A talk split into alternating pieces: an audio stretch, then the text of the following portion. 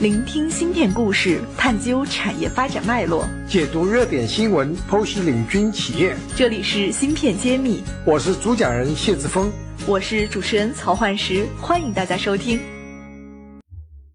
欢迎大家收听芯片揭秘，我是主持人焕石，我是主讲人谢志峰，很开心今天又和谢老师一起来聊聊芯片行业的新鲜事儿。我这里有一组数据，是根据 SIA 的数据。二零一八年五月份，全球半导体的营收结构中，占比排名第一的是存储芯片，大概占了有百分之三十以上。那么，在传统的像逻辑芯片、分立器件、光电模拟芯片，占比都在百分之二十，甚至只有百分之十几。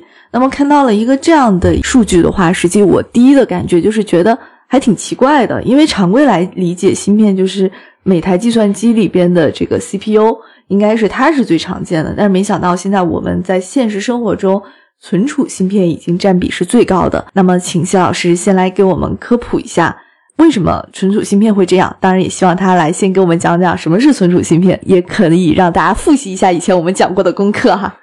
对，存储器芯片和 CPU 或者逻辑芯片，我们谈了很多次了。今天我们专门再聊一下，呃，前世今生，我们到底存储器芯片。在我们生活中的重要性是什么个情况？啊，我们前面已经看到数据。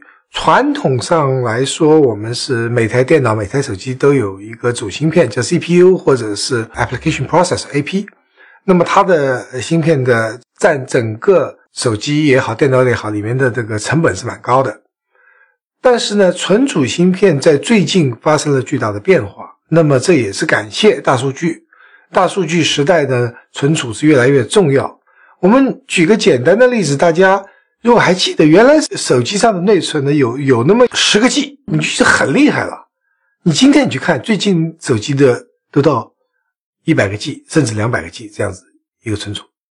那么这说明两个问题：第一个，你的需求存储的需求越来越大；第二个呢，它的成本也在降，因为每台手机的价格并没有变化太大。但是里面的含金量增加了。首先，它的处理器或者电脑处理器 CPU 或者 AP 越来越速度快，越来越贵，应该是。但实际上它保持了一个比较稳定的，感谢摩尔定律。那存储的增加，因为大数据呢，比手机的这个主芯片增加的还要快，这也就造成了存储器的销售额超过了处理器。而我们的世界第一的 Intel 多年保持世界第一。也是被三星超越。三星的销售额最大的芯片公司已经不是 Intel，而是三星。这个过程其实也是挺有意思的一个过程。像现在我们轻松的买一台手机，里边都是有好几百个 G 的内存，都是很正常的。那么也想请夏老师先帮我们分析一下存储器它自己是怎么分类的。我们今天市场上的一些公司大概都是在做什么方向的存储器呢？呃，一般我们在业界看到的品牌就是有三大存储器公司，指的是动态存储器 DRAM，或者是说呃挥发性存储器，它速度特别快，但是呢，它掉电以后信息就没有了。这三家就是世界第一的三星，第二的海力士，第三的美国的美光。那么还有一类存储器，它是没有电以后呢，还会保存数据的，这个叫闪存。那么闪存呢，现在有四大，除了这三家都做闪存以外呢。还有一家啊老牌的日本公司叫东芝 Toshiba，它呢是发明闪存，啊闪存方面技术很多专利都是它的。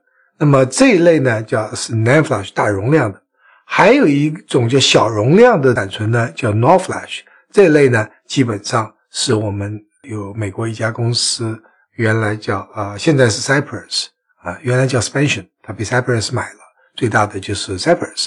然后也有很多台湾地区的企业和中国比较有名的造诣创新说，但是 NOR Flash 的量销售额是远远小于这个 Nan Flash，因为它是小容量的。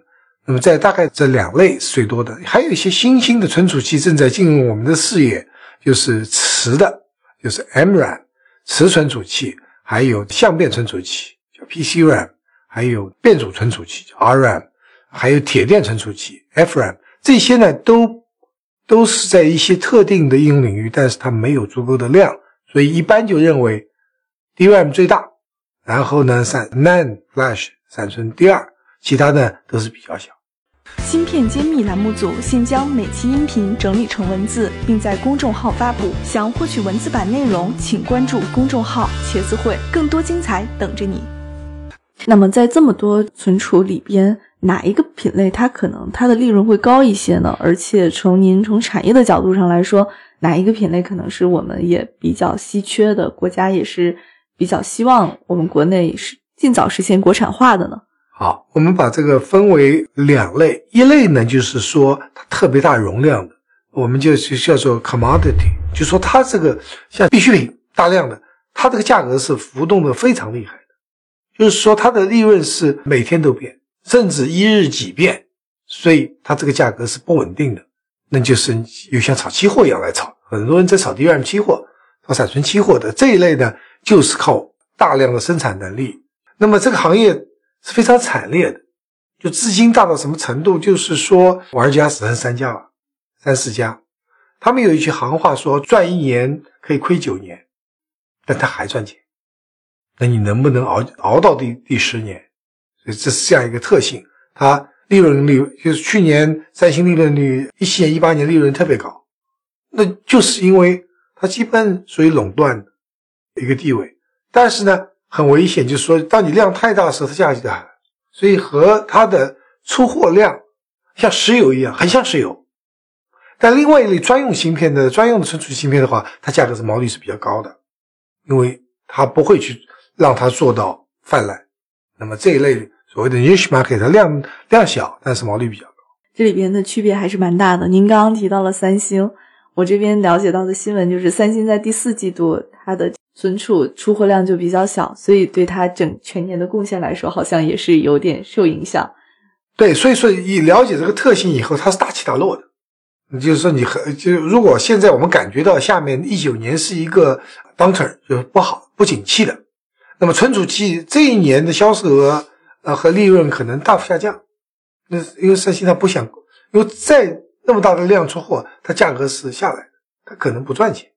或者少赚钱，那么他可能就调整一下，他不出那么多货，就是稀缺销售。这样子的话，饥饿销售，这样子的话，它销售额可能会降低，但是它利润不低。所以这里面我们要区别对待，它不是一个正常的一个其他的这种啊所谓的专用芯片的做法。那么说明这个市场还是非常具备自己的特色，而且有一定的周期性。那么刚刚我们也聊到说，我们自己国家的企业要做自主创新。要去赶超那些像三星、海力士这种世界上知名的公司，我们现在已经选择了哪些方向啊？现在我们中国大陆在过去 DRAM 是呃基本上属于空白。那么在我们中芯国际创办的早期，我们做过一段时间 DRAM 的代工，当时呢是给日本公司和欧洲公司做这个 DRAM 的代工。那么那个时候呢，确实也是。感觉到这个产行业的惨烈，呃，今天有钱赚，明天就没钱赚了。所以最后呢，是中芯国际完全取消 DRAM 的代工，放弃。呃，二两千年到两千零五年那个时候的事情。所以代工可能并不赚钱，尤其是代工这个存储器啊，时赚时不赚。那么我们把它做，我们叫做一个叫填空，叫 filler，产能是空着，赚现金就行，算上折旧肯定亏钱。但是你产能放，你是财务专家，产能放这个折旧实际上并不影响你的现金流的。做你如果现金流为正，还是值得做的。公司还能运转下去，工人还能养得起，是赚现金的。但是如果从财务上是亏钱的，是这样一个一个形式。那么中国最近这几年呢，有两家企业，一一家是福建的晋华，一个是我们合肥的长兴瑞丽，这两家都开始做利润。那么到现在为止呢，还是属于一种。啊，初级阶段就是说还没有真正听说过，呃，量产销售，呃，大批量生产是属于试生产阶段，那这是一个起步。但我说这个非常重要，因为全球 DRAM 这个市场不断增加，中国完全依赖于进口，长期来说是一个很危险的事情，特别是现在我们发展的那么快。我们对存储的需求量又那么大，非常非常大，所以这两家公司是在尝试是值得的，但他们的现在并不顺利。那么是不是方式方法是不是呃合理？我们其实值得探讨。好的，那我们下一期节目就和大家继续这个话题的探讨，看看有没有什么新的可以切入的契机。好，我们下期再见。感谢大家收听《芯片揭秘》，更多精彩内容请关注公众号“茄子会”。我是谢志峰，我在芯片揭秘等着你。